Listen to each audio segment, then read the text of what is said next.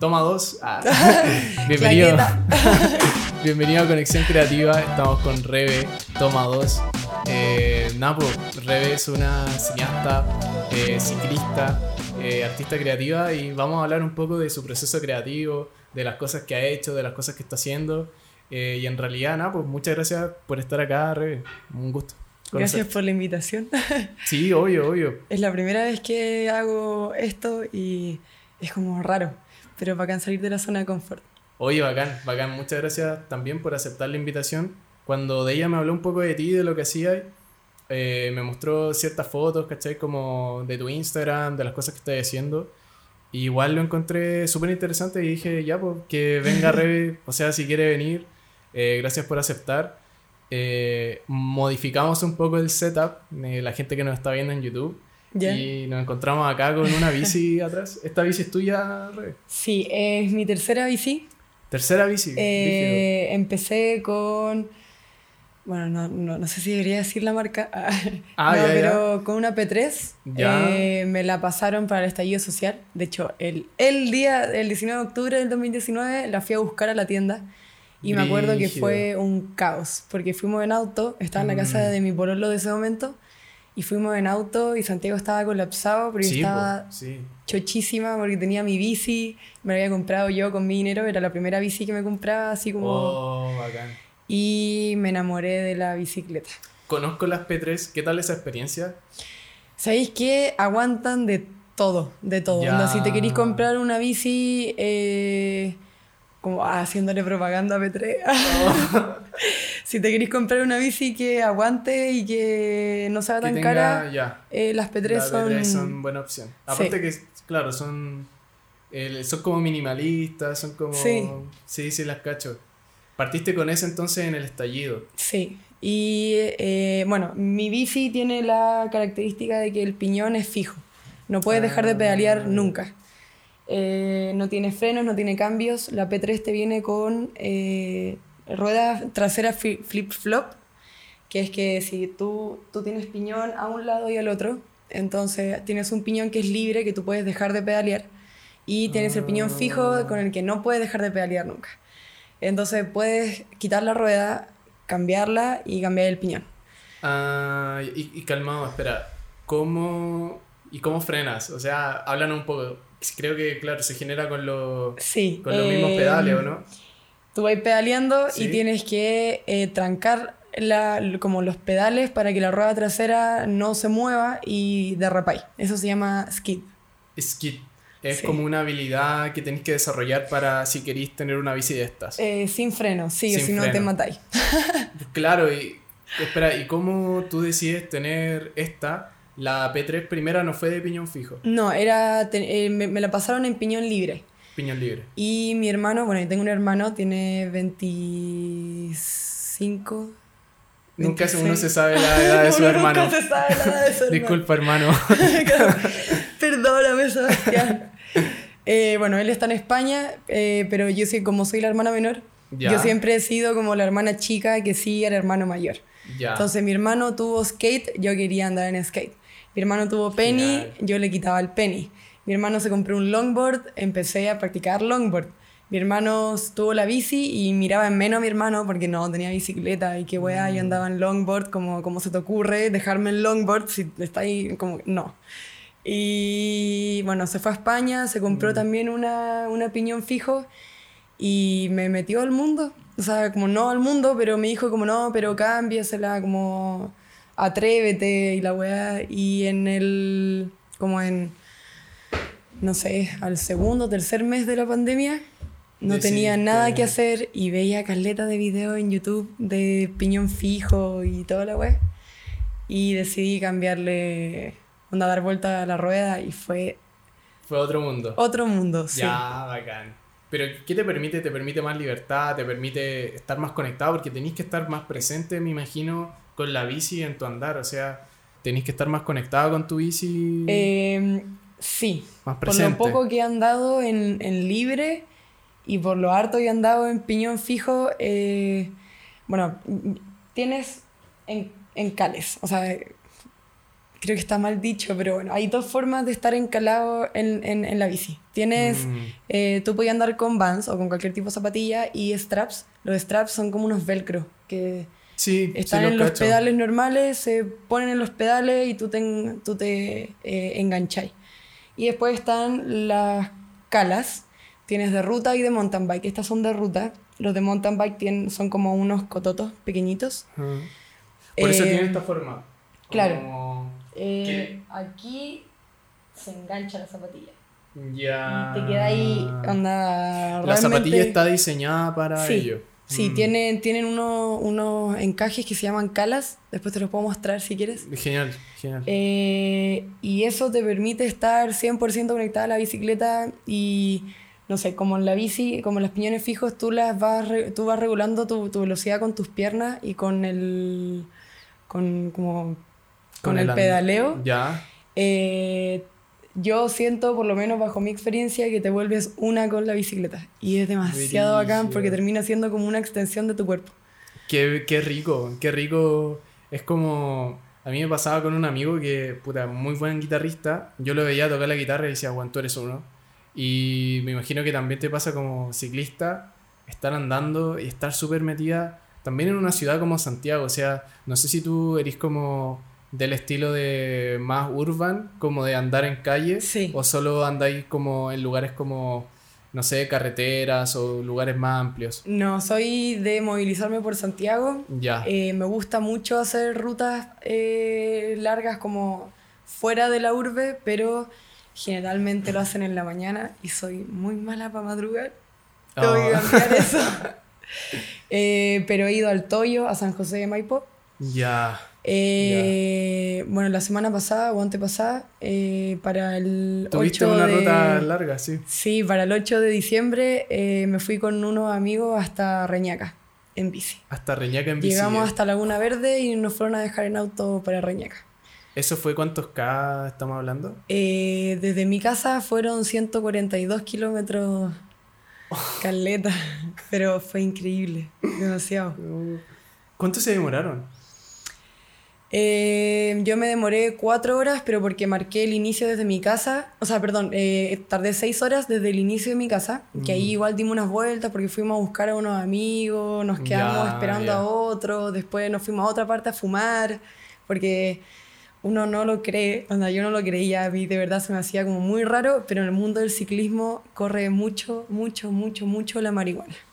Ya, van de la mano. Sí, sí, van muy, muy, muy, muy de la mano. Es increíble, eh, realmente increíble. Nunca había fumado tanto desde que me metí al mundo del ciclismo. Brígido. Es increíble.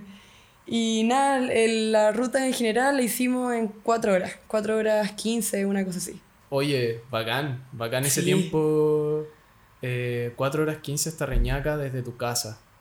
Ah, y con paradas de por medio también. Sí, hicimos eh, como cuatro paradas. o pito ah. paradas, como le decimos nosotros. Pito Oye, que era ya, cabros, tomemos agua, comamos un poco, su pitito, vamos al baño y le damos. Oye, para enfriarnos.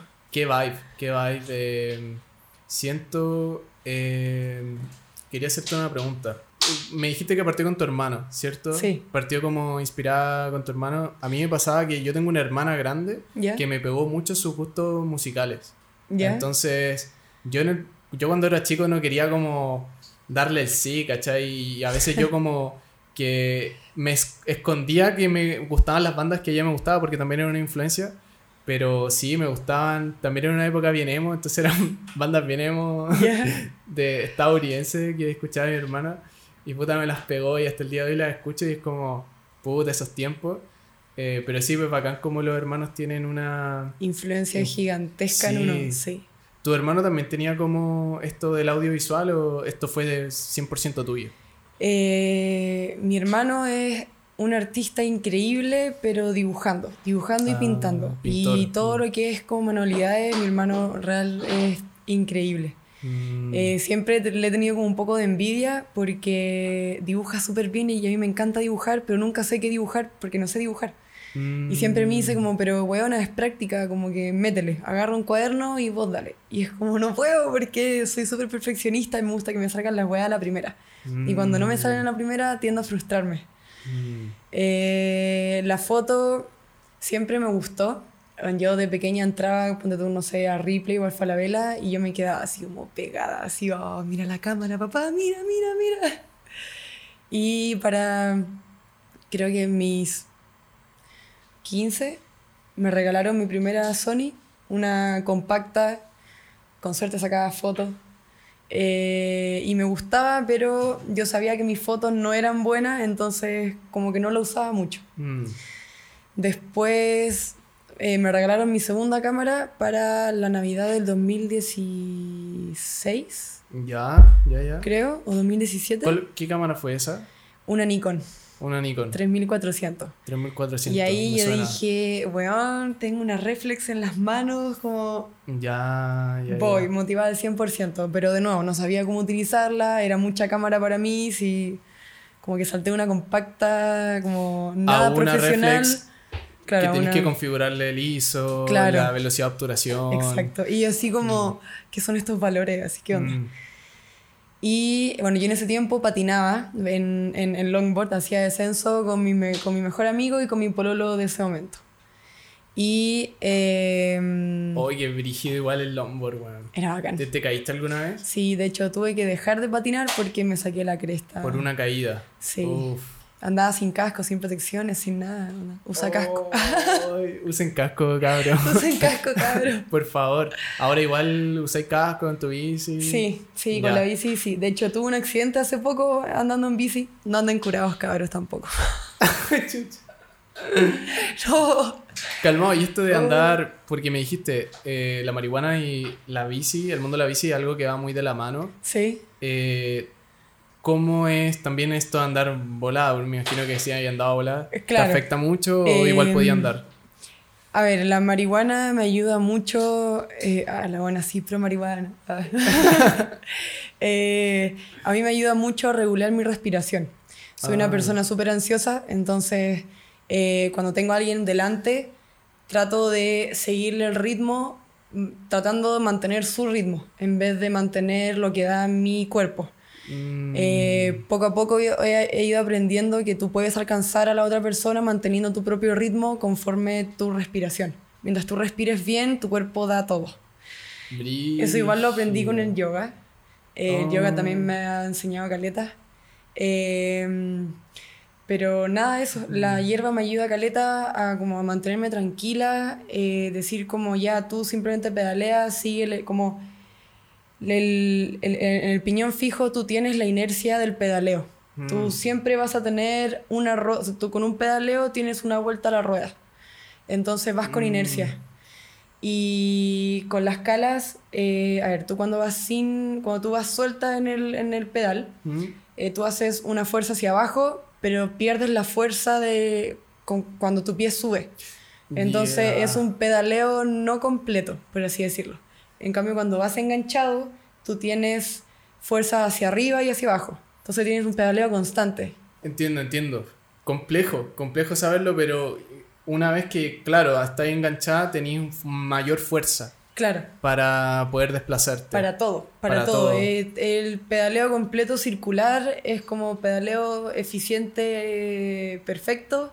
Bueno, perfecto dependiendo si es que está ahí bueno, en verdad depende de muchas cosas, podría hablar aquí como cuatro horas. Eh, también depende del clima, me imagino, sí, del viento, de la temperatura, de varias cosas. El, calor a mí me sofoca, me mm. cuesta mucho andar con, calor. Eh, siento que me fatigo demasiado y que mi cuerpo está como en modo ahorro de batería. ¿Cómo lo hacéis cuando, por ejemplo, ahora que estamos llegando a... En verano. En verano ¿Cuáles son las maneras que tenéis como para pasar eso si vais a andar en bici? Andar con agua, helada. Claro, siempre tratar de mantenerse hidratada. Eh, dicen que los fixeros, que somos los que andamos en piñón fijo, van a la vida, no llevan ni herramientas, ni agua, ni bloqueador, ni nada. Nada. nada. Hay muchos memes como de estereotipos de cómo los fixeros pasaban a poto o o que los fixeros funcionan con chela en vez de con agua, con, chela, chela, pito y, y pizza. Con eso, con eso nos mantenemos vivos. Ese es tu combustible. Eh, claro. Eh, pero no, trato de estar eh, bien hidratada. Ya.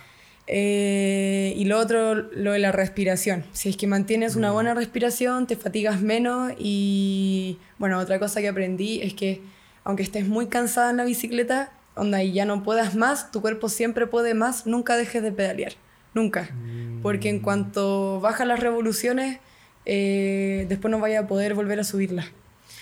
Una vez estás ahí como en ese pic, si puta, si decidís ya parar, pero después volver, te va a costar mucho más si seguías esforzándote un poco más en ese pic. Claro. Mm. De hecho, em, para cuando nos fuimos a la playa, bueno, íbamos en grupo, es muy distinto pedalear rutas largas solo que rutas largas con un grupo. ¿Cuáles son esas diferencias que eh, Te cansé mucho menos y en grupo, bueno, te cansas mucho menos en grupo y vas mucho más rápido. Eh, porque tienes la. Bueno, no sé si es que has visto alguna carrera de, de De todas maneras, que se ponen como en fila. Eso es por algo, no es como por. Claro, obvio. Explícanos por qué eh, es. Para cortar el viento. Ya. Eh, tú te pones justo atrás de la rueda trasera de tu compañero y te corta el viento. El que va adelante genera ese como apertura y tú tienes menos roce. Entonces, mm. mientras más atrás estés, menos roce tienes y más fácil se te hace el pedaleo. Pero claro, el que va mm. adelante va hecho bolsa porque está cortando. Con todo el viento de todos. Entonces. Se van turnando. Eso, nos vamos turnando. Entonces, cuando somos pocos, eh, nos, vamos uno detrás del otro y cuando somos más, hacemos como grupos de dos o de tres, los que entremos en la calle. Oh, bacán, güey, bacán. Es muy bacán. Entonces, los que van en el. A ver, si es que vas adelante, ¿Mm? cortáis todo el viento. O sea, igual se te hace difícil porque vais luchando contra el roce. Y los que van atrás, si es que eh, empiezas como a separarte del grupo, todo ese, o sea, todo el viento que se está cortando en algún momento va a dar la vuelta y te va a empujar para atrás. Entonces, si es que estás recién aprendiendo... Te puede eh, resultar estar en esas posiciones muy difícil. Claro, al medio sí. Al medio tienes que estar. Pero el problema es que para estar al medio igual tienes que tener tienes que saber andar en grupeta porque si es que te caes o generas un accidente, matáis, o sea, te matáis tú y matáis a los que van atrás. Entonces, generar un accidente efecto dominó y es horrible porque yo ya estaba ¿Te ha pasado en esos accidentes efecto dominó? Mm. Y nada, pero sí es que es bacán. Eh, yendo para la playa logramos como los 45 kilómetros por hora promedio. La y eso lo pueden ver con una app. Eh, hay unos hay unas cositas que son pequeñitas, son como unas pantallas que se llaman Garmin, que los cabros lo ponen aquí en el manillar. Y tienen el potenciómetro en la masa, aquí abajito, y creo que en uno de los pedales, no sé bien cómo funciona. Y eso te va marcando la velocidad, la velocidad promedio, tu velocidad del momento, creo, la inclinación de la calle, te va marcando la ruta, tus pulsaciones, Oye, los watts. son profesionales así. Hay cabros que son, sí, súper cuáticos. De eh. hecho, eh, bueno, tengo mi grupo de, de, de, amigas y mis amigas son otra cosa, otra cosa. Otro otra level. Sí. Eh, hacen competencias de gravel. Bueno, hay, hay, una en la Maya que hace competencias de gravel. Gravel es como, son de estas mismas bici, con cambios, con es como una rutera, pero para meterse a la gravilla o a la tierra. No para hacer mountain bike, porque es diferente, pero sí para hacer rutas en, en tierra. En tierras. Claro. ¿Y las llantas son las mismas? Son más gruesas, son, más gruesas. Son más anchas. Y hacen como doscientos y tantos kilómetros y es como... ¿Cómo madre, Es loco. Tengo otra amiga, la Bea, eh, con la Gerald, que son ruteras ellas van más en ruta y también sacan, todas mis amigas sacan podios, todas mis amigas primer lugar, segundo, tercero. Rígido, son rígido, rígido. Ah, oye, qué genial que hayas generado como también esta comunidad de personas. ¿Cómo la fuiste conociendo o en el camino? ¿Has conocido gente en la ruta? ¿Cómo es esta em, comunidad? Empecé eh, no sé si, si en algún momento conociste al Ben Jaraya en la escuela de cine. Bueno, sí. Ya, el Benja. Me hizo foto en eh, un documental y. Hola, Benja. Hola, Benja. bueno, el Benja. Eh, ¿Y ese one anda en bici? Sí, pues. Sí, sí De hecho, con él, eh, bueno, él un día, cuando nos dimos cuenta que los dos pedaleamos en, en, en Piñón Fijo, él mucho más experimentado que yo en ese momento. Ahora Te paseo, hija. Con amor y cariño. Eh, me dijo como, oye, Rebe, ¿sabéis que quiero armar como un grupo para salir a pedalear algún día? Como que quería apañar. Y yo dije como, oye, que sí, vamos, démosle. Y eh, creamos un grupo y empezó a llegar más gente y más gente. Y a partir de esa gente me empecé a dar cuenta que no solo éramos nosotros, sino que también hay varios grupos que salen y que se juntan. Y yo dije como, hola, wea bacán. Y nada, ahí empecé a conocer caleta de gente y me metí al mundo de la bicicleta, que es gigante, porque el mundo de la bici se divide como también en cada disciplina, en piñón fijo, en rutera, en gravel, en mountain bike, cabros que hacen de todo. Eh, no, es, es bacán. Es un mundo gigante, son muchas disciplinas, o sea, son muchos... Eh, hay muchas ramas, me imagino, sí. según lo que me estáis diciendo. Encuentro bacán que eh, se generan estas comunidades de personas, en especial también porque, puta, ahí cuando se genera esa comunidad, te sentís como parte de algo. te, sentís como una manada, no sé cómo decirlo, pero sí. Eh, ustedes me imagino que igual se apoyan en otros proyectos también. Hay gente que es ciclista, pero que puede estar, no sé, como finanzas, no sé, lo que sea. Mm. Pero claro, como que el ciclismo los une. Entonces, claro, sí. Eh, de hecho, uno, tengo un amigo muy, muy cercano, que yo lo quiero mucho. Hablamos poco porque él es, eh, él es federado en pista, en el velódromo. Él corre en pista. Ah, tiene poco tiempo. Piñón fijo, igual que la mía, pero su bicicleta es increíble.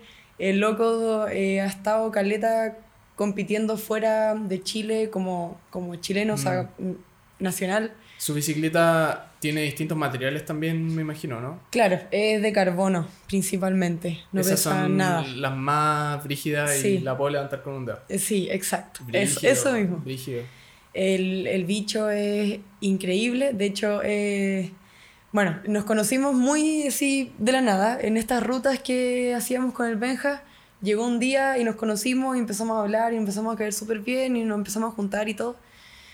Y bueno, queríamos levantar como un, un como un emprendimiento como de, de, de ropa, pero al final nunca, nunca pasó porque, pucha, el, puta, el bicho tiene caleta de entrenamiento, como que lo entiendo. claro. claro. ¿Querían generar un proyecto de ropa para ciclistas o más urbano? O sea, yo quería que fuese como urbano ciclista. Siento que eh, la ropa para ciclistas es súper cómoda y súper bacán pero me gustaría que hubiese un intermedio entre salir con ropa de calle y que sea cómoda para la bicicleta, que no llegue a ser ropa de ciclista como deportiva. Que sea que también podáis salir con ella como a, a como a vacilar y después irte del carrete a la casa terrible cómodo porque va ahí cómodo. Y no hay ninguna marca que tú veas que esté generando eso ahora. Eh, que yo sepa, no. Que hayáis visto. Claro yo creo que de ahí nacen como las mejores ideas y los mejores proyectos como mm. de algo que tú necesites y que literalmente no exista. Claro, hay mucho, ah, bueno, hay en, en la comunidad como que se, eh, que se forjó, ¿Mm? bueno, al que yo entré en verdad. Eh, ahora, cuando tuve el, el, domingo hay una carrera. En, en temas de bici, de piñón fijo, hay varias como no sé si decir categorías, porque no son categorías, pero hay varios estilos de carreras. Mm. Están los Alley Cats, que son carreras urbanas, que empezaron en Estados Unidos con los bicimensajeros, eh, que era como para ver quién era mejor bicimensajero y quién lo hacía más rápido y quién se conocía mejor en las calles. Esto es como antes de Uber Eats, antes de todo esto. Sí, sí, no, mensajeros como que llevan pedidos de gente que necesitaba, oye, necesito que lleve esto tres calles más allá en el menor, menor tiempo posible. Y me imagino que también andar en Estados Unidos, bueno, acá en Santiago también es una ciudad grande, es súper difícil porque quizás te tenéis que meter en medio de los autos, en medio de... Claro. Mm. Eh, la cosa es que, bueno, se, antes era, se empezaba en un lugar, llegaban todos los competidores, competidoras, se inscribían, agarraban sus mochilas y tenían que ir a un lugar para que te pasasen eh, tu manifiesto. Y el manifiesto es una hojita que viene como con todos los puntos o checkpoints a los que tú tienes que llegar. Y antes se hacía como era carrera de bici mensajeros, eh, te entregaban paquetes tú tenías que acumular paquetes en la mochila o entregar de un lugar a otro los paquetes y te tenían que hacer un ticket o una firma o cualquier cosa que acreditase que tú habías entregado ese paquete en el lugar y después llegar a la meta, con, habiendo pasado por todos los puntos que te, que te mandaban. Ahora como que se abrió más, ya como que con el paso del tiempo no solo los bici mensajeros andan en fijo, sino que muchas personas andamos en fijo. Claro. Y ahora es como abierto para todos y a ti te pasan tu manifiesto y podéis sacarle fotos, bueno, dependiendo de la carrera, pero hay, hay veces que hay personas en los puntos que te firman, te pegan un sticker o tú te, tenés que sacar fotos porque no hay persona en el, en, el punto. Claro, como para validar eso. Claro. ¿Hay alguna app también que sirva para eso o no o se pueden truquear entonces por eso no son tan buenas? Eh, no sé, sabéis que lo hacemos como muy así como con papel porque así es como se hacía antes, entonces la idea es como mantener, un poco, claro. Eh, bueno, están los Alicats eh, y están los Criterium. Los mm. Criterium es más como, como, lo que se hace, como lo que se hace en pista, pero pasado a la calle, más mm. urbano. es un circuito en el que, bueno, por, por lo menos el único criterio al que yo he corrido es, el crudo crit que levantó un grupo eh, de amigos conocidos que tengo eh, y el domingo está la, la, tercera fecha. Hmm. Eh, lo que se hizo estas dos últimas fechas fue que se cerraron calles en Huechuraba, no, perdón, en Ciudad Empresarial, ya. Se cerraron calles, habló con, con, con, con la MUNI y nos pasaron las, las, calles y era como una, como una Z. Y tenía que dar, bueno, eh, se divide por categorías que tiene que ver como mm, qué tan ágil eres con la bicicleta o en qué rendimiento estáis en la bici. Y eh, nada, eh, corres 30, 30 minutos, 25 minutos, 20 minutos, dependiendo de la, categoría, de la categoría en la que estás. Y después de el tiempo, eh, se toca la campana y en la última vuelta la idea es como... Darlo todo. Masacrar a todos y meterle bueno al sprint y llegar de primero. Y el domingo se viene esta tercera fecha. ya, bacán. Este domingo. Sí, este domingo. Bacán, bacán. Y lo que se hacen también en los eventos, bueno, no solo en, en los criteriums, sino que también en, en, en lo Alicat, es como llamar a gente que nos quiera colaborar con premios eh, y ahí se va haciendo como una conexión como, como publicitaria. Cuando tú en lo Alicat, como que se llama a colaboradores para que colaboren con premios. Y mm. también así se le hace eh, propaganda y como que se conoce la marca y la cosa. Y aquí en el crudo, en el crudo crit, eh, lo que se hace es que no hay premios, o sea, no hay premios como de cosas, sino que se paga con el dinero de las inscripciones. Eh, se ah, hace como un monto y se divide. Un fondo común y se divide. Y la inscripción eh, cuesta 5 mil. Claro, creo que son 4 mil pesos los que ya tienen ah, número y bueno, no me acuerdo bien de los, de los precios. Pero bueno, eh, igual están como gente vendiendo cosas para comer, veganas, sobre todo veganos. Se mueve como mucho. En el mundo, ciclista vegano. lo vegano. Sí, Personalmente yo soy vegano. Yo soy vegetariana, todavía no puedo dejar los lácteos. Oh, El queso. el queso. El yogur. No, no. Oye, pero hay opciones y lo que pasa, puta, antes había muchas opciones que eran de quesos y que realmente sí sabían mal. Pero puta, ahora hay unas que están realmente ricas, realmente mm. buenas y que también con queso, jamón, todo. En realidad ahora todo está muy veganizado. Sí, eh, eh es bacán, debería intentarlo, pero no sé. No, pero o sea, así en, la tuya, o sea, ser vegetariano, inclusive una persona que come carne, pero disminuye su consumo mm. de carne, yo lo encuentro súper bacán porque una igual te ayuda como a, tu cuerpo. Caleta. Eh, caleta y también le ayuda al medio ambiente porque mm. generar carne eh, en términos de agua, en términos de eh, varios procesos para el medio ambiente bastante malo. Destructivo. Sin hablar del punto ético, que ya es otro mundo, que lo podemos hablar también. Pero, claro, o sea, qué bueno que seas vegetariana. ¿Has encontrado o, fuiste vegetariana siempre cuando anduviste en bici? No, empecé... Tengo un amigo, que uno de mis mejores amigos, que se llama Nacho. De hecho, Nachito. Eh, si está escuchando esto. Nachito, te amo. Con todo mi corazón, te adoro. Eh, él fue quien me metió a la bici, así como salgamos a pedalear con los cabros, vamos. Eh, te motivó, fue esa persona que te motivó. Sí. Y eh, también lo mismo con, con, dejar la carne. Nachito eh, me empezó a mandar videos así como, uh, DM de, uh, mira, ve este documental, ve este otro. Y hubo, de hecho tengo marcado el, el video culiao, Nacho, de mierda, loco. ¿Cuál sería el documental? No fue un documental, fue, un, fue como un video, como ah. un eh, Instagram TV que me envió Nacho. De una weá eh, brígida. Sí, de que degollaban a una vaca y después como que maltrataban caleta como la vaca ya muerta y fue como, como tan insensibles, como... Y ahí mm. se me revolvió el estómago y le dije a mi mamá como, oye, eh, sé que el almuerzo ya está listo, pero yo me voy a cocinar otra weá porque no, no voy a volver a comer carne. Y desde ese día que no volví a comer carne y llevo ya casi dos años. ¡Oh, felicitaciones! ¡Qué bueno!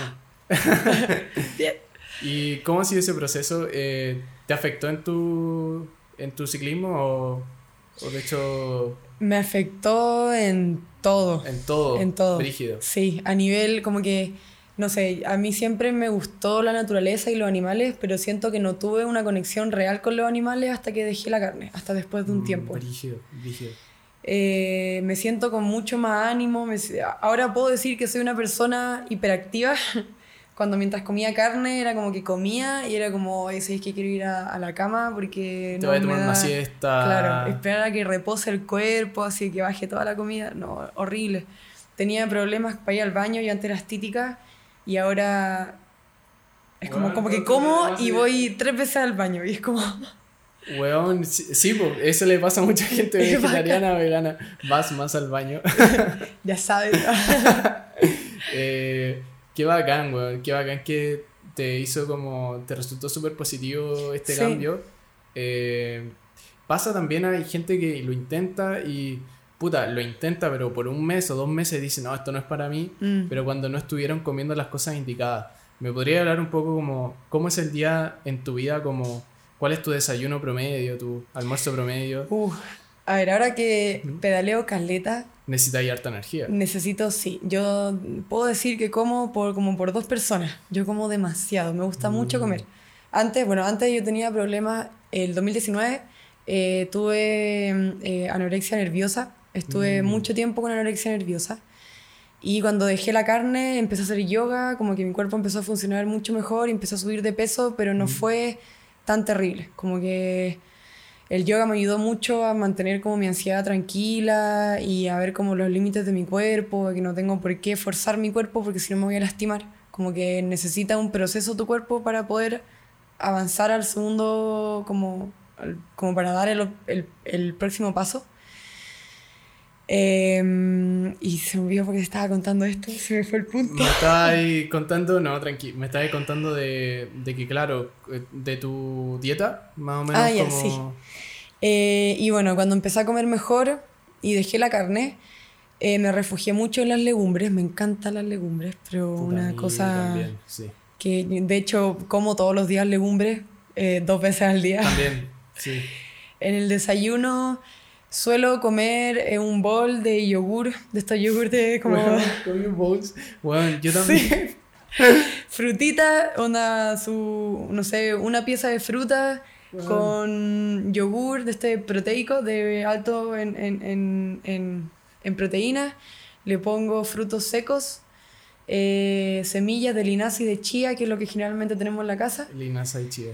Eh, bueno, tomo dos vasos de agua antes de comer porque ayuda a caleta a despertar el cuerpo mucho más que tomarse una taza de café. De hecho, no deberías consumir café o té cuando estás comiendo porque te inhibe la, absorción de nutrientes. Mm. Entonces me levanto, me tomo un vaso de agua, eh, bajo a la cocina, me tomo otro vaso de agua con mis, con mis vitaminas. Tomo vitamina B12, vitamina C, vitamina D, eh, magnesio que ayuda con la absorción de, de las vitaminas. La raja. Eh, Y nada, después desayuno, cuando quedo con hambre me como un pancito con mermelada y queso, o ya sea eh, queso en lámina o queso fresco, sino mantequilla, cuando tengo así como muchas ganas de comer algo. mantequilla, pan con mantequilla. Su marraqueta con mantequilla, uy, buenísimo. Para el almuerzo, legumbre, mucha legumbre. También como... ¿Cuál es tu legumbre favorita? Eh, la mía es la porotos negros. Oh, los porotos re... Los, negros y los rojos para mí son... Bueno, los rojos también. Increíbles. Después van los, los garbanzos y las lentejas me gustan, pero prefiero los porotos. Sí, sí, los porotos. Y a mí también me gustan las lentejas. En especial cuando se... ¿Sabéis cómo me gustan? Como con sopa. Como sopa, como más con agua, como y con hartos vegetales se genera un buen bowl de lentejas. Sí, no, muy eh, rico. Pero los porotos negros con arroz y, con palta y tomate. Y con tomate, ¿cachai? Haces ensaladas de poroto con... ¡Uy, sí! Increíble. Eh, encuentro que es lo mejor. Mi mamá me pegó eso porque mi mamá es salvadoreña. Entonces es como más del trópico y la cocina de Salvador es un poco más... Eh, uno de los platos que se hace allá, porque allá se hace, la gente allá es muy pobre. Entonces, eh, de las cosas más baratas que hay, arroz. Las cosas más baratas que hay, porotos negros. Papas también. Eh, y las paltas ya, puta, crece. Allá El Salvador tiene un volcán. Entonces el, el suelo es bastante, o sea, tú puedes como tirar algo y crece. Como que crecen muchas cosas. Los mangos. Mi mamá siempre me cuenta esas cosas como que literalmente se subía a comer frutas a los árboles. ¿Cachai? Yo no entiendo por qué no hay más frutales ahí en Santiago. Bueno, yo también me he preguntado como a, a, todos. que plantasen bueno, manzanos, que plantasen... O, naranjas, pero también para el invierno, no sé. Yo encuentro que pucha, ahora que estamos con la crisis migratoria y hay tanta gente mm. durmiendo en carpas, sí. ayudaría Caleta a mantener a la gente comiendo bien, por lo menos. Mm. Como que, puta, ya que no tienen dónde vivir mm. eh, y que están en plaza y en carpas, que por lo menos bueno, hubiesen frutales en las calles apañaría caleta. De todas maneras, esa crisis migratoria está brigia y también Chile se ve como ese lugar de refugio, mm. pero nosotros también tenemos varios puntos en los que estamos súper endebles y necesitamos como también estar preparados para esa tarea de que otros países nos vean como ese lugar de refugio, ¿cachai? Y que lo seamos también. Y que podamos brindárselos también como... Y que no queramos poner una franja culiada. ¿Caché? Como, yo digo, weón, y hasta lo encuentro también estúpido como el concepto de países y, ay, y fronteras. Hasta, ahí, ay, hasta ahí somos de nosotros. Y ya encuentro que sé que hay como muchas weas históricas y muchas weas como... Pero aún así yo encuentro, puta, todos somos seres humanos, podemos brindarnos ayuda. Estamos todos en el mismo mundo, ¿para qué separarnos? Convivamos entre todos y hagamos la vida más amena. Y en especial latinos. ¿Cachai? En especial como encontrarnos como todos latinoamericanos y decir, mm. oye, ¿sabéis que somos latinoamericanos? Apoyémonos nosotros con nuestros propios recursos, ¿cachai? Yo sé que hay varios tratados con Argentina, pero también ah, la historia con Argentina también ha sido eh, bastante bélica. Sí, con todos los Con Perú también. En claro, entonces entiendo que, claro, esta es historia, pero poder reencontrarnos y ayudarnos y... Mm. Eh, y esa idea que me decíais de, plantar árboles como que generen comida, eh, literalmente sería yo creo que una muy buena idea. De hecho, tenemos, el, índice de obesidad en Chile es súper alto. es uno de los más altos del mundo. Mm. Infantil y ya como personas mayores. Mm y poder tener la, la oportunidad de bueno, ir caminando por la calle cagada de hambre, incluso para los deportistas, para cualquier persona, mm. cuando estar, no sé, fatigada, cagada de calor y poder sacar una manzana de un árbol en mitad de, no sé, ir a mm. raza, ponte tú, o Vicuña Maquena, no sé, sería de pana. sería la raja. La alameda llena de cualquier weá que dé fruta, sería increíble. Llena de energía también a mí me extraña, puta, este otro tema, pero el tema de los baños, por ejemplo. Y soy una persona que va mucho al baño, como eh, en general porque tomo mucho... Problema de vegetarianos y no, y me pasa que tomo mucho té, me gusta el té, soy como muy fan del té. Ya somos dos. Eh, sí, mira, a mí me encanta despertar las mañanas. Eh, yo sé que me hablabas un poco de, del café, que igual está mal despertar con café. Eh, y hay ciertos tipos de té que tienen cafeína, entonces igual se recomienda no empezar ese té, en especial tés negros, pero sí tés que sean de hierbas. A mí me gusta mucho el hibiscus y el té matcha verde. O sea, esas son mis...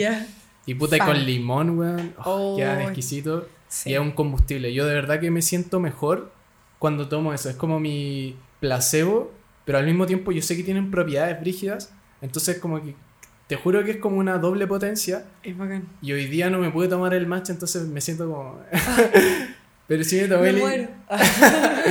pero sí me pude tomar ese hibiscus, entonces ya estoy bien. Eh, pero sí, encuentro que está bien tener esa, esas comidas que uno nos dice, puta, me potencian. Mm. Ah, ¿Tú tenías algo como. Me hablaste de, de tus bowls, ¿tú tenías otra comida que un snack o algo que, te ayuda a recuperar energía rápido? Eh, Sabéis que soy muy de comer las comidas principales y quedarme con eso. Ya. Igual eh, en el ciclismo es recomendable, mm. claro, llevar siempre eh, comida, lo que sea, pero que te dé energía porque gastáis caleta de energía sobre la mm. bici. Em, no sé, ya, ya me ha pasado la primera vez que fui al Toyo, que queda pasado Pirque, San José de Maipo, así a la cresta. Mm.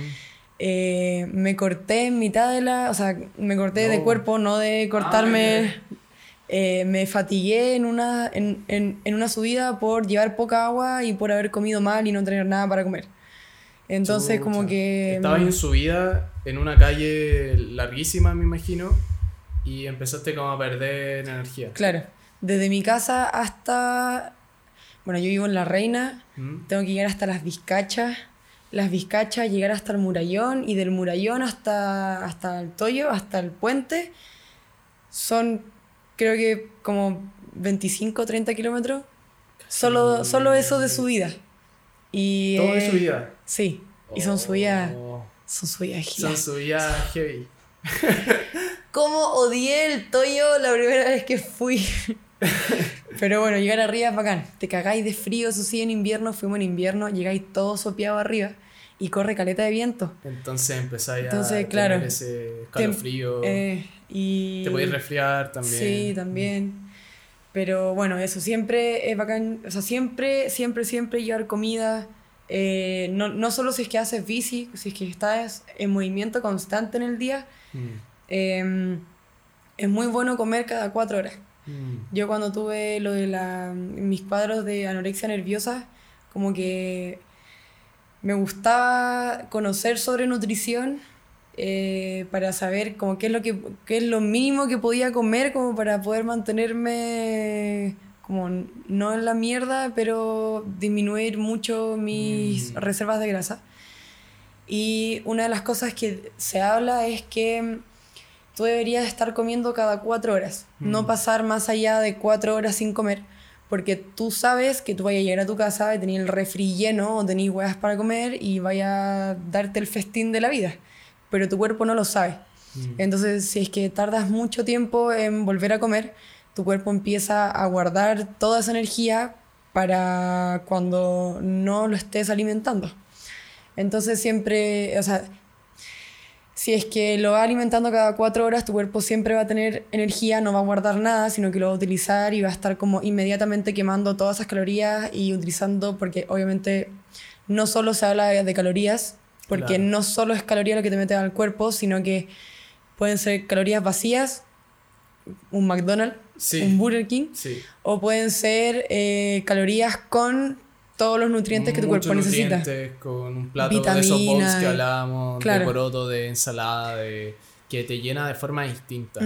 Eh, y te nutre al fin y al cabo, que eso es lo que necesitas. Te, nutre. Yo, yo he empezado a ver la comida también así, en especial cuando eh, empecé a ser vegano, como a ver los nutrientes que había en las cosas, a ver los antioxidantes, a ver mm. ya cómo esto me ayuda también a mí esto tiene betacaroteno, esto tiene vitamina A, vitamina C, esto tiene... ¿Qué cosas tiene que me van a ayudar a mí a, a, estar mejor como persona, ¿cachai? Como a sentirme mejor, a sentirme... Es que al, fin y al cabo la comida es tu motor. Si es que no consumes y si es que, si es que no consumes ni agua ni comida, como que y, siempre, y siempre va a ser tu motor porque puta, siempre tenéis que comer. Entonces, como decir, ya, ¿pero qué como? Y tenéis tres decisiones al día. Mm. ¿Cachai? El desayuno, el almuerzo y la cena. Entonces, y puta, yo digo ya, al menos, porque me he sentido muy mal. A veces, como ciertos días, sí me siento muy mal. Pero yo sé que como bien, ¿cachai? Y de hecho, eso me ayuda, ¿cachai? Yo encuentro que tengo una relación como muy directa con la comida también como me siento. Mm. Eh, es brígido y el yoga también te ayudó, me comentabas que el yoga también te ayudó como a, conocerte mejor, a conocer tu cuerpo. Sí. Eh, también lo hiciste cuando estabas empezando a, a, estar en el ciclismo más activa. Sí, cuando antes de que nos encerrasen, Mm. Yo pedaleaba mucho. Yo me refugié en mi año, mi 2019 fue el peor año de toda mi existencia. De verdad fue un año muy, muy malo. Mm. Y me refugié mucho en la bici. ¿Ese fue el año que entraste a la escuela? Eh, no, ese fue antes, antes de entrar a la escuela. El 2019 ah, fue cuando salí del, del, colegio. Ah, ya, el 2020 fue cuando entraste a la escuela. Sí, sí ya me acuerdo. Y mm, eh, nada, por el 2019 estaba con, con la weá en la cabeza de estoy gorda, tengo que bajar de peso, tengo que estar en mm. movimiento, tengo que estar en movimiento, tengo que estar en movimiento. Me compré la bici también por eso, porque no, no pude seguir patinando por el accidente que tuve. Mm. Entonces yo decía, ¿cómo me, ¿cómo me movilizo sin gastar todo mi dinero en transporte público? ¿Cómo lo hago? Porque es súper caro acá. Terrible caro. En Chile es súper caro. Mm. Así que nada, me compré la bici y cuando le cambié a piñón fijo y ya nos daban como más libertad para salir y la weá, eh, subí hasta. Subí a San Carlos, mm. eh, hasta la clínica Uandes, que subidas de mierda. ¿Cómo la sufrí? Pero a mí me encantaba, me encantaba. Me encanta escalar en la bici. Em, pero bueno, cuando nos encerraron, yo no podía escapar de mis problemas, no podía escapar de mi casa, estaba ahí. Entonces dije, ah, bueno, y de tanto hacer ejercicio eh, en casa y comer mal y hacer mal los ejercicios, mm. eh, me lesioné. Eh, estuve como con lumbago como dos semanas, pero de ese lumbago que no te puedes ni sentar, ni acostarte, ni, ni de espalda, ni de barriga, ni de lado, ni de feto, ni nada Máxima ya estaba ahí encerrada. Claro. Entonces, ¿cómo, fue ese, cómo fueron esas dos semanas para ti? Me imagino horribles. Un infierno. Sí, horrible, horrible, mm. horrible. Fue muy, muy, muy malo. Mm. Y después eh, me acuerdo que mi mejor amigo, eh, Mati, me dice como, porque yo soy una persona muy ansiosa. El yoga me mantiene súper tranquila. Eh, y me dice como, weona, deja de pensar cuándo vamos a salir y aprende a vivir día a día. Y eso hice. Así que al día siguiente me levanté en la mañana y dije, ¿qué voy a hacer hoy? Ya no puedo hacer mucho porque estoy, estoy para cagar, pero voy a intentar hacer yoga. Mm. Y después de la sesión de yoga, sabéis que empecé a sentir caleta de alivio en la espalda y me gustó mucho porque, bueno, al, al principio hacía yoga, metía mi pieza porque me da vergüenza hacerlo fuera de mi pieza. Em, y después empecé como que a, salir más de la pieza y la weá, y después me, me ponía audífono y me desconectaba de toda la casa y de todo el mundo alrededor. Y era muy bacán. Y nada, ahí como que yo entré en un tronco, no podía hacer nada, no, no podía tocarme las puntas de los pies siquiera. Y cuando empecé a ver como progreso, porque uno piensa que tiene que ser flexible para hacer yoga, pero el yoga te da la flexibilidad. Puta, a mí, a mí me pasa eso, por ejemplo. Bueno, hasta, hasta ahí no yo puedo. Pero. Eh, claro, me pasa que. Y, y, también. Puta, yo he intentado también. Como meditar, ¿caché? Como estar tranquilo, al menos 20 minutos, respirar, enfocarme en mi respiración. Y algo que he, he aprendido a hacerlo un poco más. Pero. He visto el yoga y lo encuentro como, puta, algo que digo, weón, esa weá es imposible que yo la pueda hacer. Pero, ¿cómo, ¿qué le recomendarías tú a alguien que quizás que va a empezar a, a o quiere hacer yoga? Como, ¿Qué le recomendarías tú que ya viviste ese proceso? Yo le recomiendo encontrar un lugar donde se sienta cómodo o cómoda para hacer las clases y que no tiene por qué pagarle a alguien para hacer clases de yoga. Yo hago yoga en casa y he aprendido todo lo que sé eh, por canales de YouTube.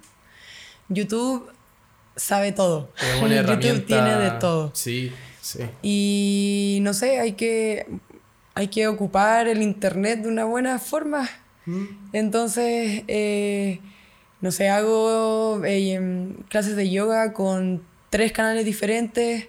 Eh, empecé con uno, después me fui a otro, después volví al primero, después me fui a otro tercero, después volví al segundo y así voy como rotando.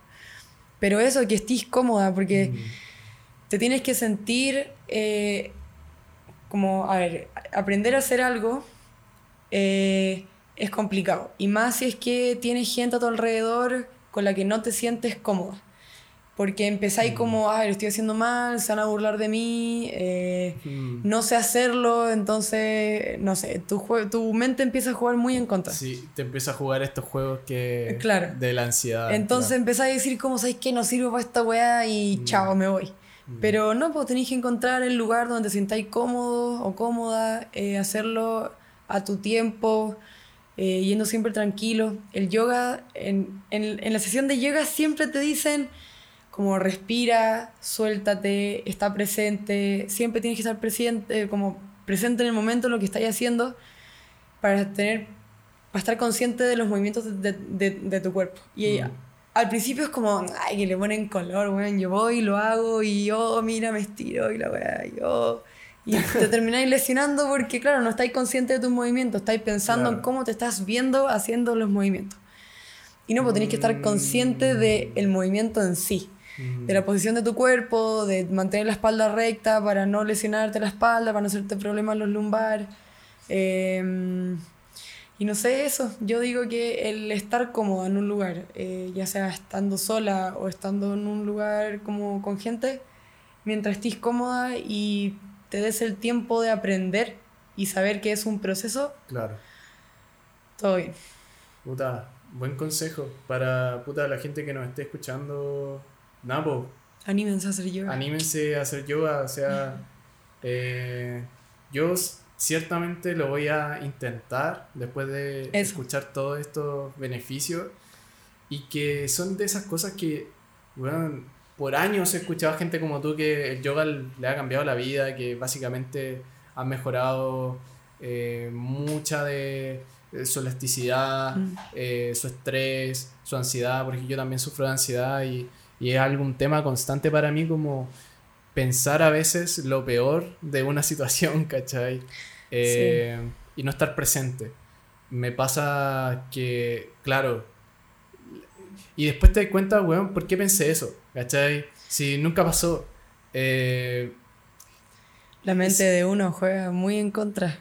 Eso, eso. Eh, teníamos un invitado que nos hablaba como que a veces, claro, se sentía prisionero de sus emociones. Eh, como también como persona creativa, a veces tenía estos bloques. Eh, a ti te pasa, y no generalmente la creatividad, pero cuando estáis desenfocada, eh, ¿qué te ayuda como a centrarte? Me imagino que el yoga es una de esas respuestas, ¿no? Sí, el yoga. O andar en la cleta. Mm. Sí, eh, bueno, en, en, el yoga tenéis que, en, el yoga igual que en la bici tenéis que estar muy presente, mm. sobre todo cuando no tenéis freno. Mm. eh, porque Santiago... No, con audífono. Ando solo con un audífono. Ah, ya. Escuchando un poco de música, pero siempre escuchando claro, el, feedback. Todo a mi alrededor y mirando para atrás, como que mm. en, en la... Bueno, yo hablo por la fijo porque es lo único que he pedaleado. Eh, en la fijo tú desarrolláis una weá de que tú estáis consciente de tu pedaleo, de lo que está alrededor tuyo y además eh, como lo que está pasando dos cuadras más adelante, porque si es que hay taco y estáis pasando entre medio de las filas de los autos, que a, a, los automovilistas le carga, pero es que les pica el poto ver que los ciclistas lo adelantan. Es muy chistoso. Sí, sí. ¿Cómo es eso, tu relación con, los... Con, los automóviles, con los coches? oye, yo veo motos y me enojo. Porque las motos, al igual que nosotros, se meten entre medio de los autos, pero claro, como tienen el manillar más ancho, hay veces porque no pasan. Y se quedan ahí en mitad de los autos y yo estoy así como, pero muévete. Déjame pasar, sí, yo puedo pasar. porque... Claro, tengo 44 centímetros de manillar, no es nada. Es mm. súper poco, es muy cortito. Eh, con los autos, bueno, gente weona hay en todas partes. Mm. Entonces te vas a encontrar con gente que te va a respetar y con gente que no. Me han mm. lanzado el auto. Hacen como que no te ven. Claro. Sí, no, esa es la cosa. Yo mm. no entiendo qué tienen en la cabeza algunas personas que realmente le tienen odio a los ciclistas. Y es como ya, si nosotros podemos conducir pésimo algunas veces. No lo hagan, no, lo hagan en la calle. Em, pero nosotros estamos conscientes de nuestras capacidades y si es que vamos a hacerlo es porque lo vamos a poder hacer. Claro. Hay una cosa que, bueno, también conduciendo, eh, bici, moto, auto, lo que sea, uno tiene que, si es que uno toma una decisión, no puede ser como, o lo voy a hacer, oh no, si es que no, mejor no. Claro, es o lo haces o no lo haces porque puedes generar un accidente. Hmm. Si es que lo vais a hacer, tenéis que estar súper consciente de lo que estáis haciendo y tenéis que meterle bueno porque si no, si es que dudas, cagaste. Si frenáis, frenáis. Si vais a pasar por ahí, pasáis. Claro. No, no dudáis porque van a haber dos, tres, cuatro, cinco personas que van a estar atentas también a tu decisión. Puede ser un ciclista que va detrás tuyo, puede o tal vez no, y ahí es cuando... o tal vez no, claro. Mm. Entonces, no sé, yo eh, trato de mantener distancias con los taxistas. Me ha tocado pésima experiencia con los taxistas. Ellos son los más brígidos. Y con las micros. Uy, sí, me imagino, las micros. Las micros son cuando no se va Igual son lentas, igual las podéis pasar, me imagino. No, no sea. no sea. Ojalá fuesen lentos. Ojalá fuese. Ojalá, no. los micreros, yo no sé si es porque. A ver, yo encuentro que. Como que logro ponerme en la situación de la gente que conduce las micros. O sea, está ahí ocho horas o más sentado en una caja culiada, estando en contacto con gente todo el día, que bueno, estar en contacto con gente es... Trabajar con gente es complicado. E-, es desgastante energéticamente. Claro. Sí. Eh, vais poco al baño, tenéis poco tiempo para comer, como que estáis todo el día encerrado en eso, todos los días. Eh, lo más probable es que ni siquiera tienen como psicólogo al cual acudir. Debiesen tener, de todas maneras. Debiesen tener, sí, sería todo mucho mejor. Terapeutas que estén allí. También imagínate, está en, un, en una ruta que va de, no sé, de Puente Alto hasta, no sé, la 46 hasta Capo, bueno, mm. hasta Las Condes. Creo que usáis todo Santiago de encontrar con todo ¿qué pasa si al medio te dan ganas de ir al baño? O sea, ¿qué así? Claro. Nunca lo había te pensado. No, sí, es, es loco. Brígido. Pero no sé, como que los entiendo, pero no justifico la manera en la que se comportan con los ciclistas. Porque, weón, son máquinas de toneladas. O sea, esas weas nos tocan la rueda y nos mandan a volar. Sí, muchos también accidentes que han pasado con ciclistas son con micros. Sí, pues. entonces, no sé. Eh, como te digo, tenéis que estar mm. pendiente, tenéis que estar muy consciente de todo lo que pasa alrededor andando en bici. Que eh, al fin y al cabo, eso también es como lo que te libera de toda la otra mierda que está pasando en tu mm. cabeza y en tu vida. Mm. Porque tienes que estar tan consciente que es como la ventana que necesitas, uy, la ventana que necesitas para eh, como despejarte de todo lo que está pasando. Mm. Entonces es bacán, ponte tú, hoy día eh, nos vamos a juntar con un grupo que se hace llamar La Mafia. La Mafia es un grupo que está en Lima, en Miami y acá en Santiago. Oh, rígido, locaciones eh, bacanas. ¿eh? Sí, eh, tiene nombre eh, reconocido, como que, oh, la mafia y la weá bacán. ahora organizo las rutas también con... con... Organizáis la ruta para la mafia. Y salimos todos los miércoles. Ya saben. Ah. Sí, y la gente que esté escuchando se puede unir o... Sí, obvio. Bueno, ¿Tiene solo. Instagram? ¿Tiene.? Sí, eh, Santiago Fixed Mafia. Ah, ya, oye, oye, buen nombre, buen nombre. ¿Sí o no? Sí, Es solo de piñón fijo, pero igual llegan caros con sus ruteras. Eh, así que nada, es wea de. No discriminan. Claro, animarse. Bacán. Hay unos que son más puristas que otros, como no, solo fijo y la wea. Pero, tú no eres que llegue quien sea, mientras te pueda ir la, la, ruta, porque igual la mafia tiene la característica y tiene como el, el, reconocimiento de que tú vas a ir a la mafia a correr. Tú vas a hacer la ruta, pero a lo que te dé el cuerpo, así onda, lo más rápido, lo que te dé. Hay carros que se saltan rojas hacia lo maldito, son agilados. Sí, está como que se va dividiendo. La, la mafia ya como en la ruta se divide entre Chucha, estoy dejando la cagada. Tranqui, tranqui. Eh, ya, la mafia se divide como. Los de más adelante es un grupo que es un grupo eh, como de, de amigos, entre ellos, que se hacen, se hacen, llamar los Power Riders, que los cabros son.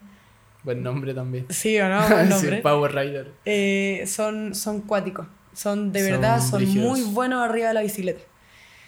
Entonces van los Power Riders al principio, después van los más rápidos como de la mafia, después van como los rezagados que están como entre los que tratan de alcanzar al primer grupo y los que están atrás, y después los que van atrás. Eh, siempre se trata como de mantener la unión, que no se estire tanto el chicle, pero tampoco le podéis pedir a los cabros que van a, no sé, 35 por hora promedio que vayan a 25. Eh, o que te esperen en cada roja los cabros que no se atreven a cruzar las rojas. Como que no podemos exigirle eso, así que mm. cada uno va a su ritmo. Pero es bacán. Hoy día nos vamos a juntar. De hecho, eh, creo que vamos a Paine. Brígido, brígido, brígido. Caleta. Son como 42 kilómetros solo ida para allá. Escaleta. y 42 de vuelta, porque. Claro, sí, pues tenés que, llegar de vuelta para la casa. Y nada, es, muy bacán porque son como los momentos de que tú sabes que vaya a llegar, lo vaya a compartir, vaya, vaya a compartir un buen rato con tus amigos, eh, vaya a hacer una ruta muy bacán, vaya a fumar mucho pito. lo más probable es que salgan chelas porque los caros también toman caleta de chela. Y nada, la vaya a pasar bien, como que creo que nunca le ha pasado mal en una mafia.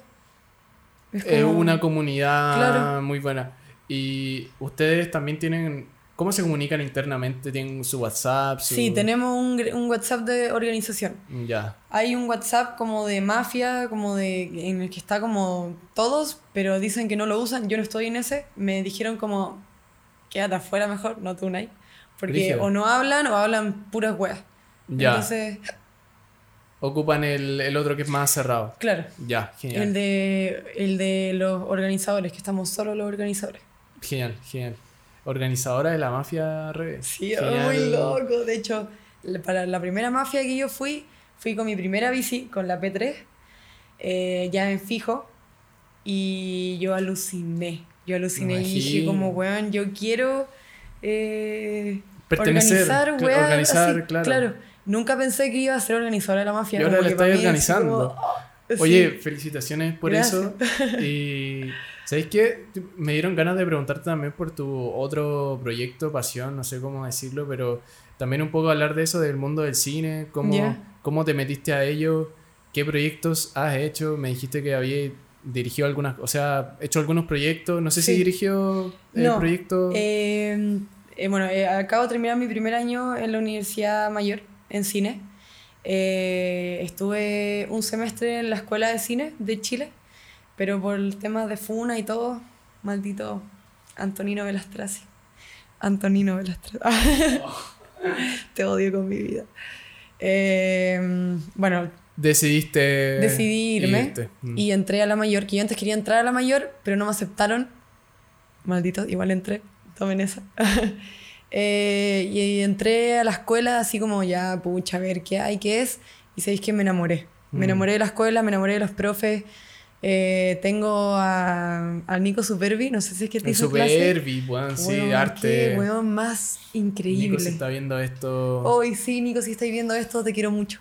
Fuiste una muy, de verdad, puedo decir que la fotografía que tomo ahora es gracias a Nico Superbi. Brígido. Nico hablaba mucho acerca como de temas que tú a veces decís, puta, ¿cómo esto se va a relacionar? Pero en realidad sí se relaciona y sí te ayuda a tomar mejores fotos, sí te ayuda a saber mejor de colores, mejor de composición. en, en especial la composición. Ejercicios que eran físicos y que chucha, lo hacía y, te dabas cuenta de ciertas cosas, de ciertos colores. Me acuerdo de un ejercicio que hacía Nico, que te dabas cuenta que ciertos colores no se ven, depende mucho del contexto. Sí. Y... Que se pueden ver como, puede ser el mismo color, pero si es que está sumergido o como al lado de un color más oscuro, más claro, claro. esos colores, aunque sean los mismos, se ven de otras tonalidades. De, de todas maneras, me ha ayudado mucho por ejemplo, aprendiendo y estando en este proceso de corregir color, si es que quiero darle un enfoque a algo, quizá a veces lo más sutil no es resaltarlo, sino que lo más sutil es quizá bajar un poco los otros tonos, ¿cachai? Sí. Eh, me pasa que hicimos un corto en, un, en, Santiago, eh, que es muy gris, muy gris, eh, y yo quería resaltar ciertos colores, ¿cachai? Entonces quizá a veces bajando un poco los grises se resaltan más que subiendo, no sé, la saturación como loco, ¿cachai? Em, sí, no, el Nico, puta, excelente profe, weón. Sí, no, Uno de la, los mejores... la cagó. ¿Tuviste clases con Sánchez? No. Con Sánchez, pero lo cachaba ahí. No, no, tampoco. Ah, Tuve clases con la Susana. La Susana. Que muy buena profe, sí, pero muy dura. Muy dura en su crítica, pero muy Sobre buena. Sobre todo como que online, como que las weas te llegan más fuertes. Como, a ver... Yo no pude la tener veíamos nosotras, hoy fue... ¿Sabes qué? A pesar, eso es lo que me, me, me, mueve más, que a pesar de haber sido el semestre completo online, me enamoré de la escuela y me enamoré de los profes y aprendí mucho más que un año completo en la universidad. Presencial. Sí, o sea, eh, no fue presencial completo. Ya. Tuve mm, como cuatro clases de cada ramo presencial ya mm. después de en el segundo semestre. Pero no sé, estaba mucho más motivada en la escuela que en la U. Weón, qué brillo. Puta, te hubiese enamorado, yo creo, presencial. O sea, no sé cómo está ahora, pero yo estuve uno, dos, tres años ahí. Tuve que irme porque no me, no me convalidaron un año. ¿Ya? O sea, me hicieron repetir tercero de nuevo. ¿Por qué? Porque yo me tomé el 2020 porque dije, puta, ya, vamos a estar en pandemia todo el año. No voy a entrar. Eh, voy a entrar el 2021 este año. Entré este año y me dijeron, ¿sabes qué, Juan Pablo? Va a tener que hacer tercero de nuevo porque cambiamos la malla y ya no es compatible. Dije, pero bueno, tercero yo lo hice y tampoco es que venga de otra universidad. Claro. Vengo de esta misma universidad, bueno, no me la estoy convalidando, no, es que cambió todo. y tuvimos un diálogo muy entre sí, no, sí, no, que hasta que hubieron varias negociaciones, bajarme el precio, dejarme gratis ciertas weas, pero yo siempre sentí que la escuela sabía que sabía que estaba mal lo que estaba haciendo, ¿cachai? Porque todas las facilidades que me ofrecían, como términos de ciertos, bajarme el ciertos precios o... Yo sabía que los buenos sabían que estaba mal lo que estaban haciendo, pero que no podían hacer nada. Así que una amiga, una compañera, la Variña, eh, decidió tomar esa opción porque ella estaba como en la misma mía. Pero yo decidí. Yo, entré, entré un mes porque mi viejo me dijo, bueno, tranqui, la plata tampoco es un problema, si, bueno, tranqui, si te preocupas de eso.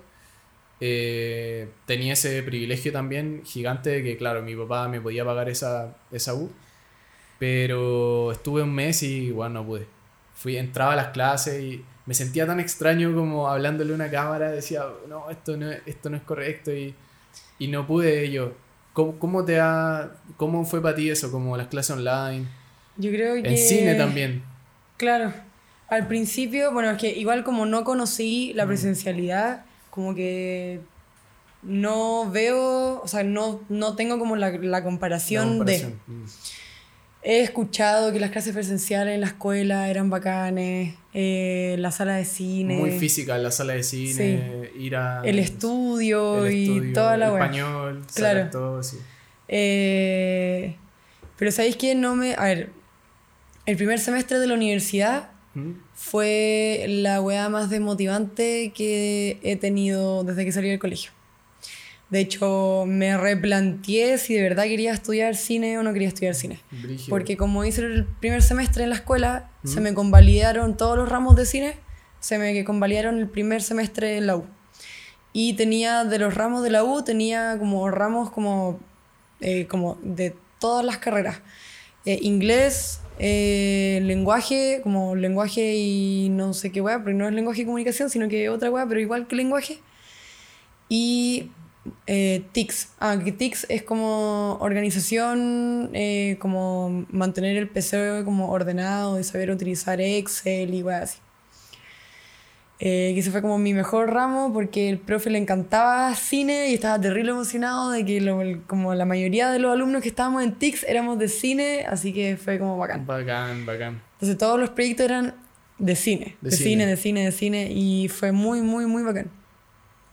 Pero fue terrible desmotivante entrar a la U. Lo bueno es que tenía mucho tiempo para mí, así que eh, me metí mucho a la bici, a la foto. Te permitió también tener este tiempo. Me metí a trabajar, eh, como que me dio esa libertad igual que necesitaba, como que sentía que entrar a la U en ese momento era como muy rápido. Entonces fue mm. como igual el haber tenido segundo semestre del 2020 libre y casi libre el primero de este año. Claro, claro. Fue como el año sabático que mi mente necesitaba.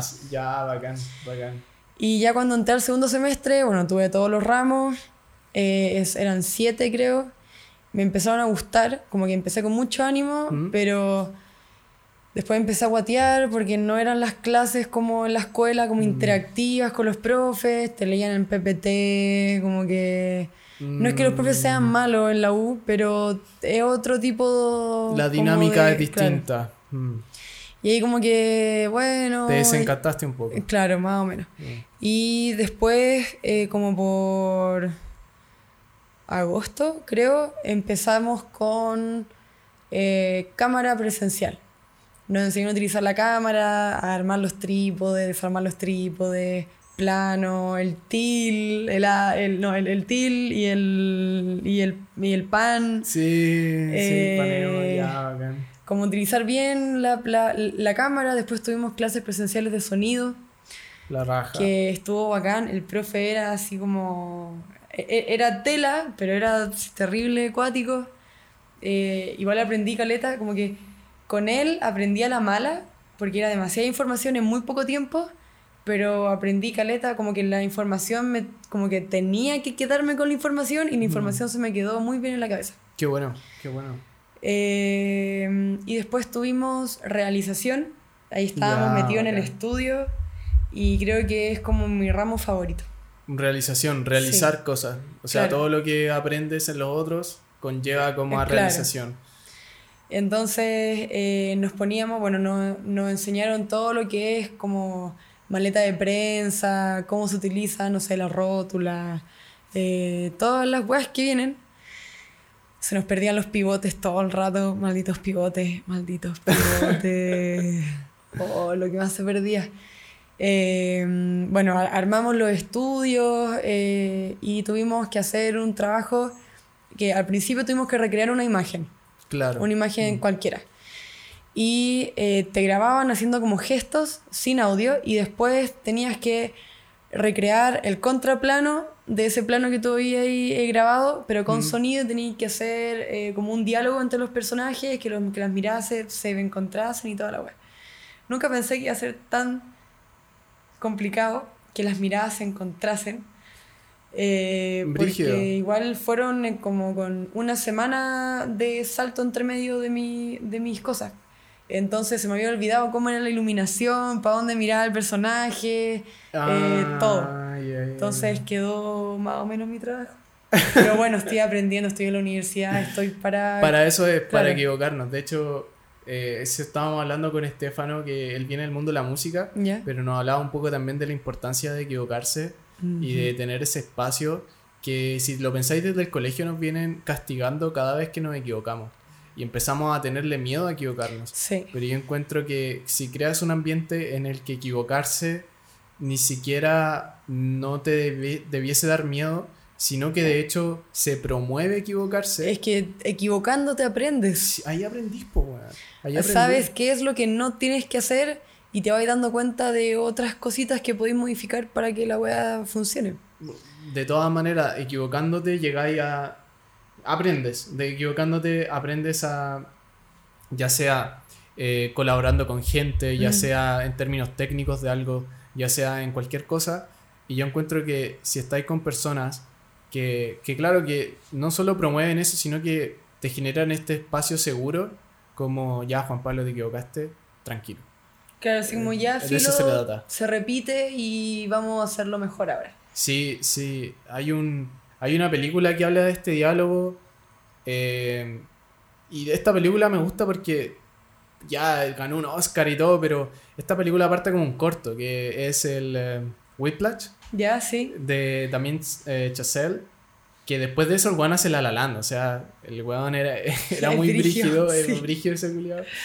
Eh, y. Pero empieza, hace este corto que dura, no sé, 10 minutos, menos, 5 que es la escena donde se gritan, donde el profe claro, que él llega como al, al como a audicionar y luego está la batería y el profe es un conche sudar. Sí, sí. Y ni siquiera es con los actores como con lo, eh, no es con el no pues hay, hay, hay, otro reparto completamente sí, diferente. Sí, un, un, reparto distinto pero el profe es el mismo que el de la película el profe sí el profe es el mismo eh, pero puta la historia es demasiado buena y también es un poco la crítica de un poco filosófica también de, de eso, como, puta, ¿qué tan duro tienes que ser? Y quizás si eres muy duro... Eh, podía aplastar, podía aplastar al próximo, podía aplastar al, al próximo... Eh, no me acuerdo el baterista, pero digamos, no sé, una Sofía Coppola, eh, una... un Stanley, ¿cachai? Como mm. quizá, claro, Stanley puta se exigía mucho, pero imagínate el buen aprendió muy autodidacta de todo y se equivocó, tuvo su primera película fue un fracaso mm. y de hecho fue tan fracaso que en su biografía y en todo como o, en las prensas que le hacía, él siempre intentaba no hablar de esa película porque se avergonzaba. Claro. Eh, y yo tengo cales de trabajos que me avergüenza de haber hecho, pero al final eh, ya están, ya listo, ¿cachai? Y tenerle, perderle el miedo a eso, a fracasar. Eso es lo ah. otro, que igual bueno, vivimos en un mundo en el que igual teníamos poco chance de fracasar porque si no, ¿cómo vivimos? ¿Cómo comemos?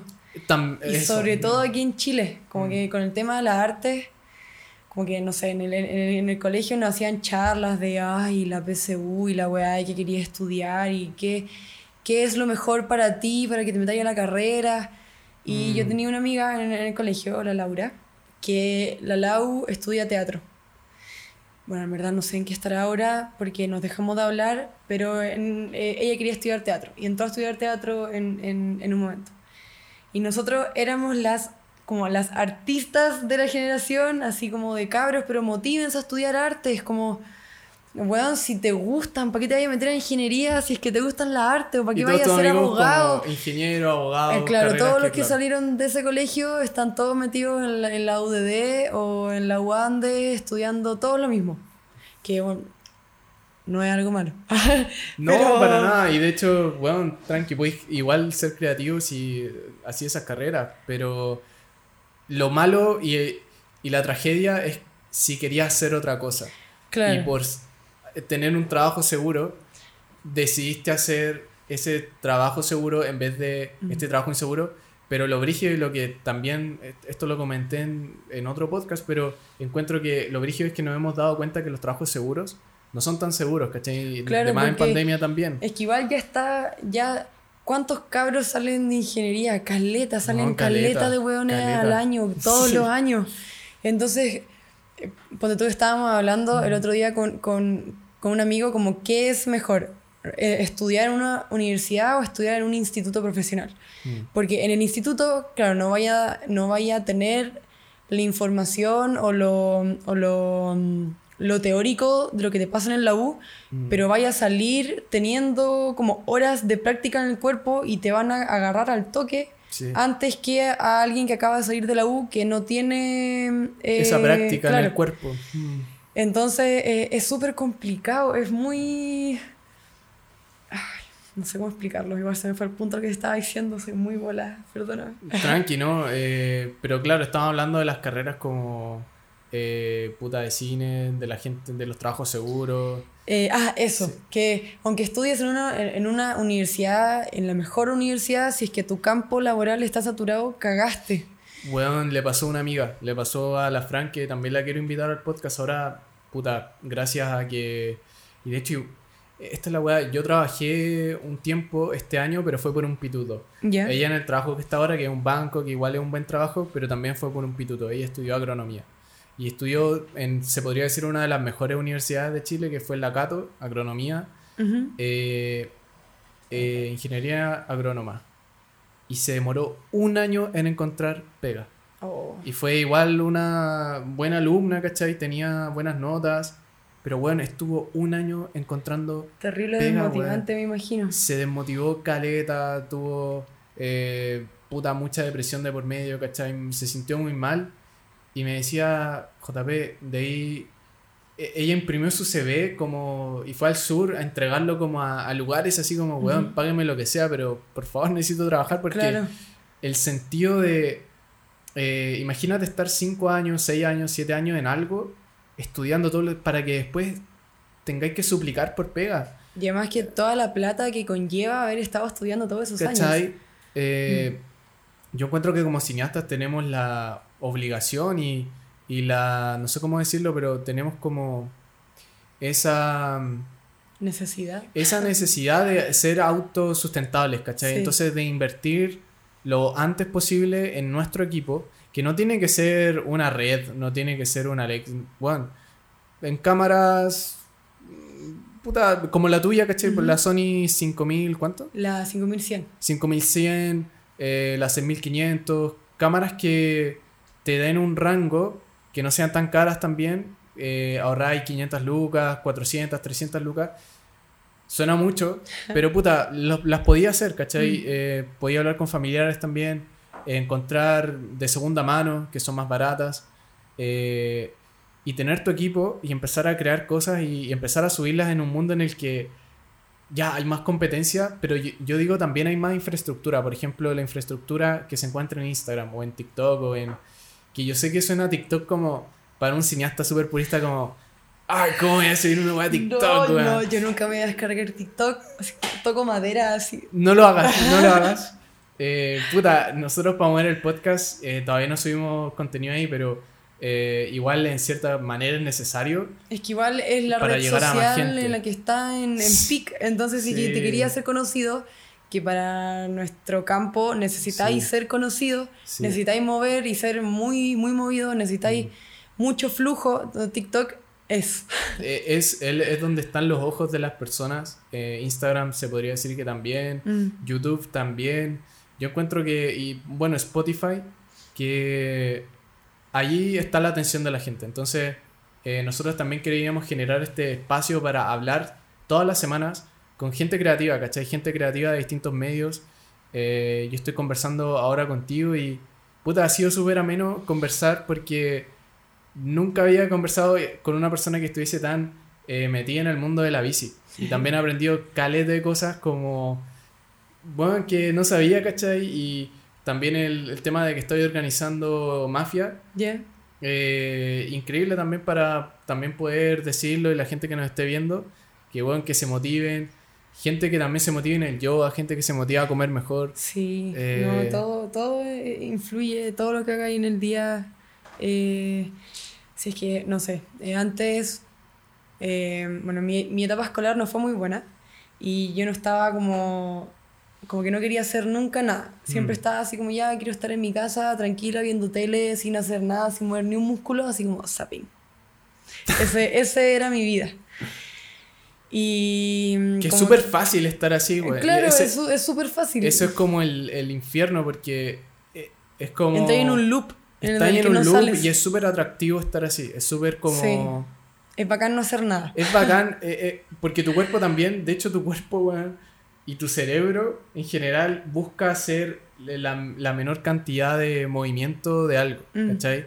Dice ya Juan Pablo, ¿cómo podía hacer esto, pero el menor trabajo posible de esto. Entonces a veces uno tiene que cambiar ese modo de pensar y decir, no, pues lo contrario, ¿cómo puedo llevar mi cuerpo al límite? También eso de, de, de, la comodidad y de como todo en el menor tiempo posible, igual recae caleta en, el avance de la tecnología. Mm, como que todo está hecho para que sea más cómodo mm. y sea más rápido y más así. Mm. Entonces, no sé, eh, como que desde que empecé a comer mejor y a hacer deporte, como que suena muy así como vida sana y la weá. Pero está bien. Eh, no, sí, está está súper bien. bien. Eh, me di cuenta de que si es que vaya a hacer algo, ahora que salí de la U y estoy dentro del mundo del audiovisual y de la foto y de toda la weá, y sé que no va a ser fácil levantarse. Claro. Sobre mm. todo en Chile. Mm. Necesitas ser movido. Mm. Como que necesitáis tener energía y paciencia y, y me di cuenta que si es que vais a hacer algo, lo tenéis que hacer bien y lo tenéis que, que onda, un amigo me dijo, no pienses tanto las cosas y simplemente hazlas. Porque si es que empezáis a pensar, empezáis a ver las weas que pueden salir mal, las weas que pueden salir bien, pero ah, esto igual puede influenciar. Mm. Hermano, onda así, patada en el poto y empieza a hacerlas, empieza mm. por algo. De hecho, ahora en el, crudo, en el criterium que se viene en el, el, domingo, eh, dije como van tantos emprendimientos de comida, de, no sé, weas para la bici, para vender, ¿y por qué yo no voy a ir a vender mis fotos? ¿Por qué no hago una exposición? Y dije como... Mm, igual me daría lata ser solo yo la única weón, así como, mira, viendo mis fotos y la weá. Pero ahí al tiro empezó como esa voz de duda, como, ya, pero ¿por qué va ahí? Claro, y de repente escucha al Benja decirme, otro Benja, no, no, no, no Benja Araya eh, va y me, como que lo escucho así y me dice como, weón, lánzate a la piscina, así dar en el poto y vos dale. Y dije como, ya, si no quiero estar sola, ¿sabes qué? Voy a, comentar, o sea, voy a subir una weá a mis historias como, ¿quién se une a hacer una exposición de fotos y arte en el Crudo Crit? Mm. Y hasta el momento somos nueve personas que vamos a exponer. y, weón, caleta, va a ir un Pensé amigo. que me iba a decir como tres. Nueve no, somos nueve. Ya, weón. Eh, bueno, ahora es el domingo. Esto lo pensé el domingo anterior. Entonces, ni cagando y tanto tiempo como para levantar la media exposición y carpa y weón, ni cagando. Pero que ya para la próxima fecha lo hacemos mejor. ¿Ya tenía impresa tus fotos? Sí, sí. bueno, ayer fui a imprimir. Estuve cuatro horas y media esperando en la cola para para imprimir. Pero bueno, valió la pena. Valió la pena. Por la época navideña, me imagino, ¿no? Eh, no, porque el lugar donde voy siempre está lleno. Es que es súper barato. De hecho, ah, imprimí como 31 fotos y me salió de ondas grandes, de como 40 por 50 y me salió 8 lucas. 8 lucas. Baratísimo. Ahí nuestro productor sabe de eso.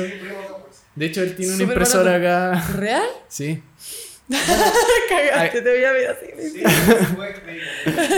Aquí está su. Eh, estas son fotos de él que Oye, la llevo, encuadra. Llevo mirando esas fotos así. Está súper buena, que igual la calidad de imagen. Bueno, sí, puta, ahí post podcast podemos hablar de eso. Eh, puta, yo cacho que, bueno, estamos. Ha sido una conversación de verdad, Rebe, muy amena. Gracias a ella por presentarme a Rebe. Gracias, amiga. Te quiero. Ya, pues, aquí finaliza este episodio. Bueno, decirte de nuevo, Rebe, que cómo la gente se puede contactar contigo y, y nada, pues, poner tu em, red acá. Eh, todas mis redes sociales, una. Y TikTok. Claro. pronto. Obvio, ojalá no sea tan pronto. Eh, no, me pueden seguir por mi Instagram, eh, arroba rebegantz. Eh, Ahí subís contenido tuyo, pero también fotos que sacáis. Claro. Mm. Eh, suelo más subir historias, soy mejor para las historias que para las publicaciones. Bacán, bacán. Es como de esas personas que sube harta historia y que tiene... De hecho, como que mis historias tienen mucho más... Eh, contenido, fotos. Claro, que mi feed. Y ahora estoy empezando a subir más publicaciones, pero mm, no sé, me gustan más las historias porque es como menos invasivo. Y es como más rápido, más instantáneo, dura 24 horas. Y Puedes sacarla, chao. Eh, genial, genial. Puta, también a nosotros nos pueden seguir en Conexión Creativa en todas las redes. Eh, vamos a hacer un TikTok, vamos a hacer bailes ahí. vamos a salir eh, dándolo todo. vamos a dar todo. Puta, eso, como te decía, esta conversación se me pasó volando. Fue una conversación muy amena. gracias de ella por presentarme a Rebe. Y espero que no sea la última conversación. Este podcast, de verdad que Rebe, tenía la puerta abierta para hacer una parte 2, parte 3, parte 4, lo que sea, pero de verdad completamente invitada de nuevo. Y, y nada, pues eso, Rebe, te pasaste. Muchas gracias por. Gracias. Uy, no le quiero la bici. tu bebé, perdón. No, tranqui. Gracias por la invitación. Eh, esta es la primera vez que hago un podcast y que estoy al frente de tantas cámaras, entonces como... No va a ser la última, no va a ser la última. Yo eh, feliz de, de, acompañar más. Me gustan este tipo de cosas. Todo lo que sea como artístico es como, oh, sí, voy a baño. Gracias, de, verdad. Puta, eso. Aquí termina Conexión Eso.